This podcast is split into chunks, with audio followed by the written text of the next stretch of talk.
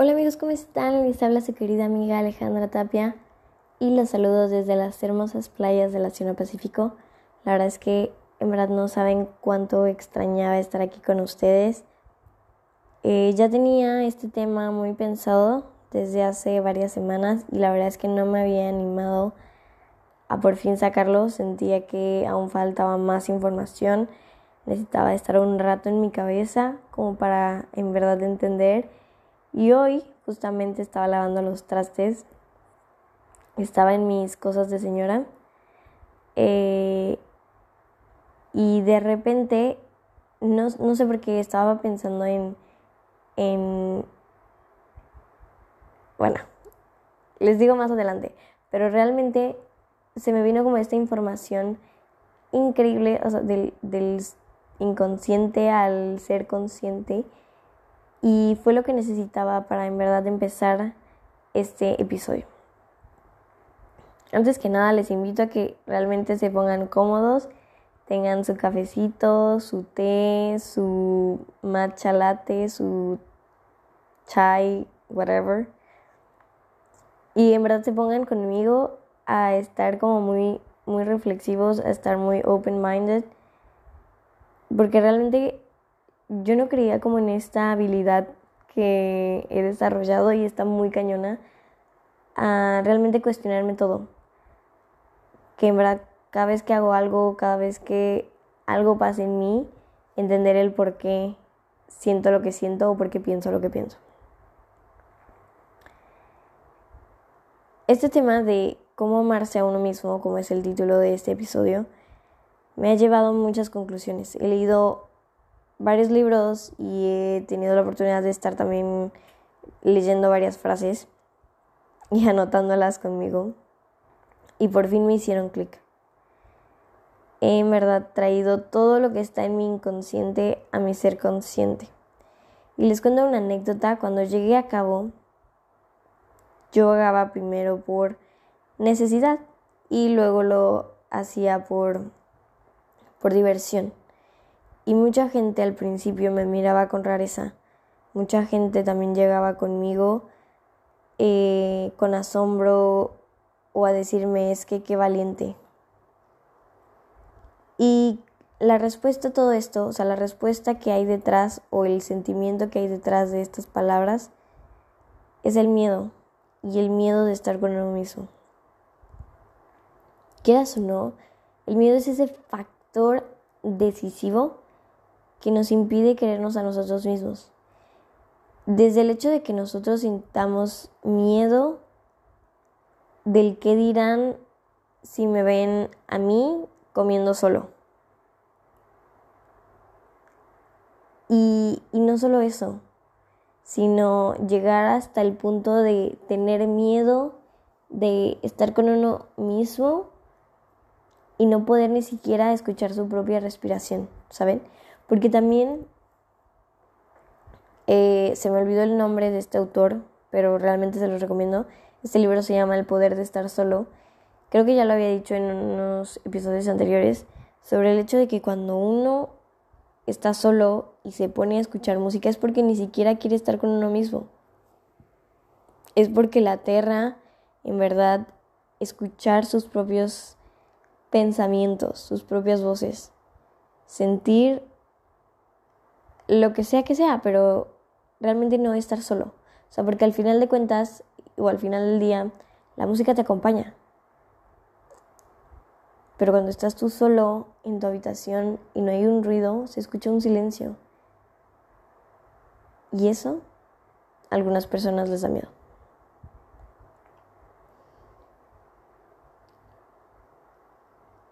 Y créanme que este miedo que tenemos también se traslada al miedo en el amor en pareja. Al amor en pareja y sobre todo también como en este cariño o en este amor hacia nuestras amistades. El miedo a ser rechazado, el miedo a no, no poder encajar, el miedo a que le dejes de importar a esa persona. Más bien dicho, tenemos miedo al desamor. Y qué loco, ¿no? Qué loco pensar así. Y me lleva mucho a pensar de dónde salió esto.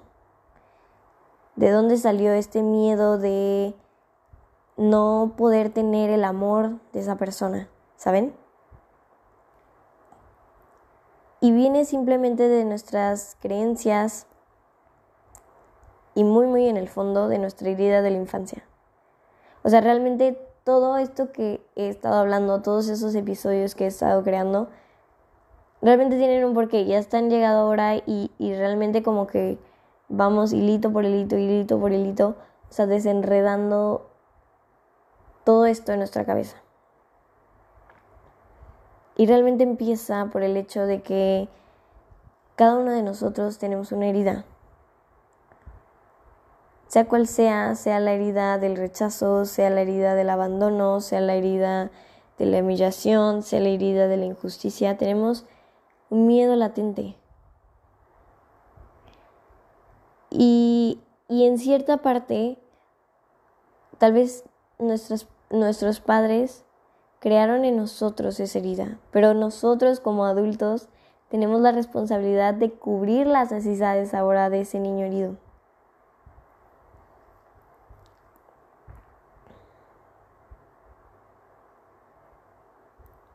Y creo que lo más importante aquí es que cuando ya somos conscientes de ello, hay que poner límites. Hay que afrontar las despedidas de quienes no les parezcan nuestras maneras de pensar. Porque en verdad quien te ama no va a poner un pero a tu no. No se va a sentir mal porque le digas que no. Y la verdad es que la vida no se trata de estar complaciendo a los demás, ni agradándoles a todo el mundo. De hecho, el hacerse adulto significa, entre muchas otras cosas, en verdad hacerse asertivo, saber poner límites, defender nuestras propias posturas, nuestros ideales y sobre todo también enfrentarse a la pérdida de quienes no comparten lo mismo que nosotros, de quienes no nos permiten ser libres de quienes no nos dejan ser nosotros mismos. El amor propio es pensar por ti antes de que los demás. Es preguntarte qué es lo que tú quieres en realidad. Porque la vida no se basa en complacer los deseos de alguien más. Hay unas frases que encontré que Dos de ellos son de mi, de un escritor eh, colombiano, que el primero es, quiérete tanto que no te impresiones por cualquier acto bonito. Y la segunda es, no te niegues al amor, pero tampoco te creas todo lo que te dicen. Pueden eh, buscarlo en Instagram, está como Andrés Alfonso. Y hay otra de Elena Poe que dice el amor de no encajar en el mundo y no tenerle miedo a la soledad. Me ha encantado, en verdad me ha encantado. Y el amor propio es eso. O sea, realmente el amor propio es ponerse como un personaje principal. Es en verdad estar buscando ese final feliz es encontrar los mejores actores, es estar en las mejores escenas. Y esa es la vida. Y, y realmente yo admiro muchísimo a aquellos que se deciden ir a terapia, porque es un verdadero acto de amor propio, es esa valentía en la que te decides por fin conocerte, conocer tus inseguridades y, y saber el por qué eres así. Y sobre todo, cómo vas a, a cubrir tú mismo esas necesidades. Y les pongo un caso que literal me llevó a por fin sentarme y estar hablando con ustedes en este episodio. Estaba hablando de los trastes y me llegó a la mente un recuerdo de que en algunas ocasiones me gusta hacer pucheros. Me gusta ser esa persona consentida. ¿Y a quién no? Realmente y a quién no. Pero creo que que llega un punto en el que sobrepasa. No sé cómo, no sé cómo expresarlo en este momento, pero es como el hecho de que de que buscas a alguien porque quieres o estás con alguien porque quieres que llene esa carencia. Y, y está bien loco y me di cuenta, o sea, hoy, de que realmente quería eso. Realmente era algo en lo que yo no tuve. Yo no tuve en la infancia y lo digo eh, sin miedo porque es algo que ya sé. Es algo que ya no me da miedo. Es algo que ya te puedo platicar y no voy a sentir mal si me juzgas, ¿saben? Pero llegó este punto en el que realmente entendí, entendí el por qué quería que alguien más cubriera esta, esta carencia, el por qué quería que alguien estuviera conmigo todo el tiempo. Porque es algo que no tuviste, pero lo más triste de esto es que, qué hueva, qué hueva estar poniéndole una tarea a alguien más cuando ni siquiera es su responsabilidad. Y vuelvo a lo mismo que dije al principio de este episodio. Nuestros padres hicieron una herida en nosotros. Y sí, sus padres también se las hicieron a ellos. Pero depende de nosotros realmente cubrir nuestras propias necesidades. Y créanme que ha sido una de las cosas más increíbles y emocionantes que me ha pasado en la vida. En verdad, cumplirme a mí, cumplir los caprichos de esta niña pequeña que llevo dentro. Porque me ha encantado, me ha encantado estar con ella, me he divertido muchísimo eh, he conocido muchos lugares y también he conocido muchas personas y es increíble como esta energía que, transmites cuando tú estás solo. O sea, en verdad no les puedo eh, describir lo deli, lo rico que se siente estando solo. O sea, realmente disfrutar tu compañía, realmente disfrutar ese silencio, esos minutos contigo antes de que alguien más venga a poner sus ideas. Y, esto también me llevó a una de las conclusiones en el hecho de que nosotros tenemos esa carencia y ponemos como la responsabilidad de que nos amen, de que nos apapachen, de que nos consientan a alguien más. Y ahí es cuando empiezan las expectativas, ¿saben? Ahí es cuando empieza, es que quiero que esta persona sea así, es que esta es así y así y así. Y empezamos a darle una lista de tareas inimaginables. Y en eso nosotros mismos la ponemos en un pedestal. Y cuando esa persona en verdad no puede o ni siquiera tiene idea de qué expectativas nosotros les pusimos, y no las cumple, nos derrumbamos. ¿Les hace sentido? O sea, llega este punto en el que realmente te das cuenta de que todo fue tu culpa, por así decirlo. De que tú creaste esta imagen perfecta de esa persona que acabas de conocer. Le diste tareas. Tal vez no le dijiste cuáles eran, tus, tus heridas, cuáles eran tus carencias pero le pusiste una lista con tareas. Y esa persona ni enterada. Y, hace tiempo eh, también estaba así, también estaba cegada por el hecho de que te desilusiona eh, cuando esa persona ya no es lo que tú esperabas.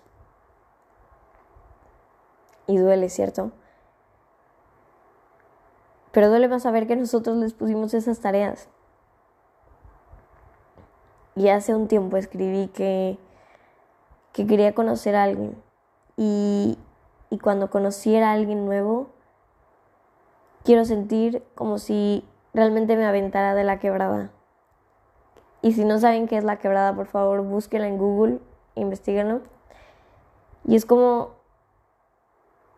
no saber qué es lo que va a pasar, pero vas a saltar. Lo único que sabes es que tienes que saltar en el momento correcto cuando venga la marea. Y es todo. No piensas nada más, no piensas si va a haber tiburones, si vas a caer bien, si vas a caer mal. No estás pensando en nada, simplemente te lanzas. Y no quiero decir como en otro tono, pero me refiero a no ponerle expectativas, a conocerlo tal como es, a, conocer a la persona tal como es y no quererla cambiar, no querer juzgarla. Porque la gente es muy fijada. Y, y realmente yo he dejado de ser, de ser muy fijada. Realmente vivo la vida tal como es. No pretendo ser alguien más. No pretendo ponerle expectativas a alguien más. Ni siquiera criticar a esa persona. Porque al final sé que todos tienen su historia. Sé que todos tienen una herida y sé que todos tienen una batalla que están enfrentando cada día.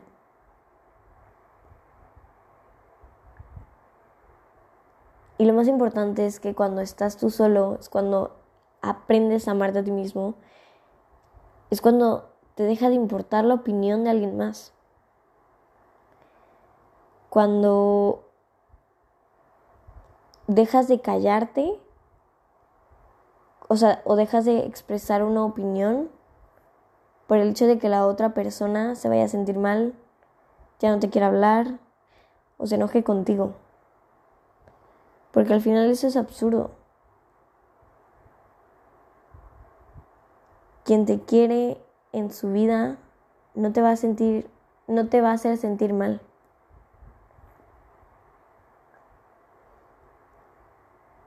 Y creo que también aquí sale una pregunta muy importante en el hecho de que, ¿por qué estamos con alguien que saca nuestras inseguridades? Puede ser porque muy en el fondo nos sentimos cómodos. Muy en el fondo es algo conocido. Muy en el fondo es tu herida, es tu herida, es tu herida. Y puede ser que haga match con, con, con, con la persona que estás ahorita.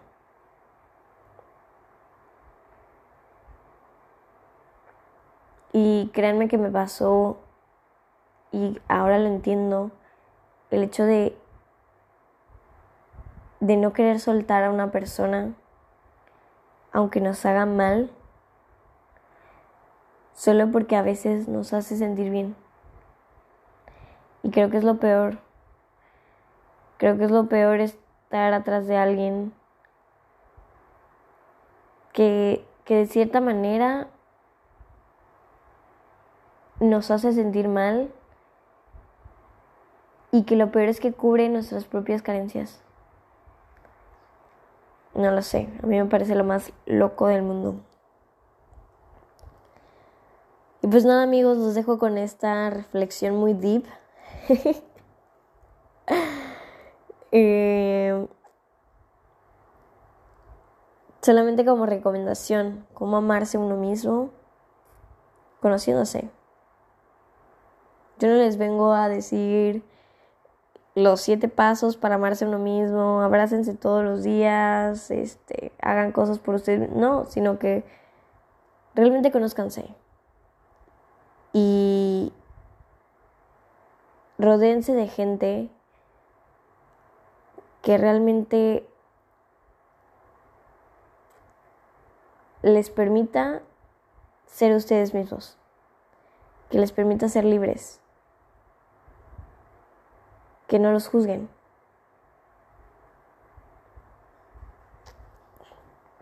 Pues nada, queridos, espero que en verdad este episodio les sirva muchísimo. A mí me ha abierto los ojos cañón. O sea, ahorita estoy en un nivel muy deep de autoconocimiento y me ha encantado. O sea, soy fan soy fan de todo esto, de todo esto que comparto y les doy las gracias, les doy las gracias porque están aquí, otro episodio más conmigo, les mando un abrazo gigantesco donde quiera que estén y espero que hagan algo al respecto con toda esta, esta información que les acabo de dar, que realmente se alejen de las personas que no tienen miedo a perderlas y que se alejen de aquellas personas que tu no les genera una incomodidad. les mando un abrazo enorme, un beso a cada uno de ustedes. Les quiero un montón. Les prometo no no alejarme tanto tiempo. Y bueno, nos vemos en el siguiente episodio. Los quiero. Chao.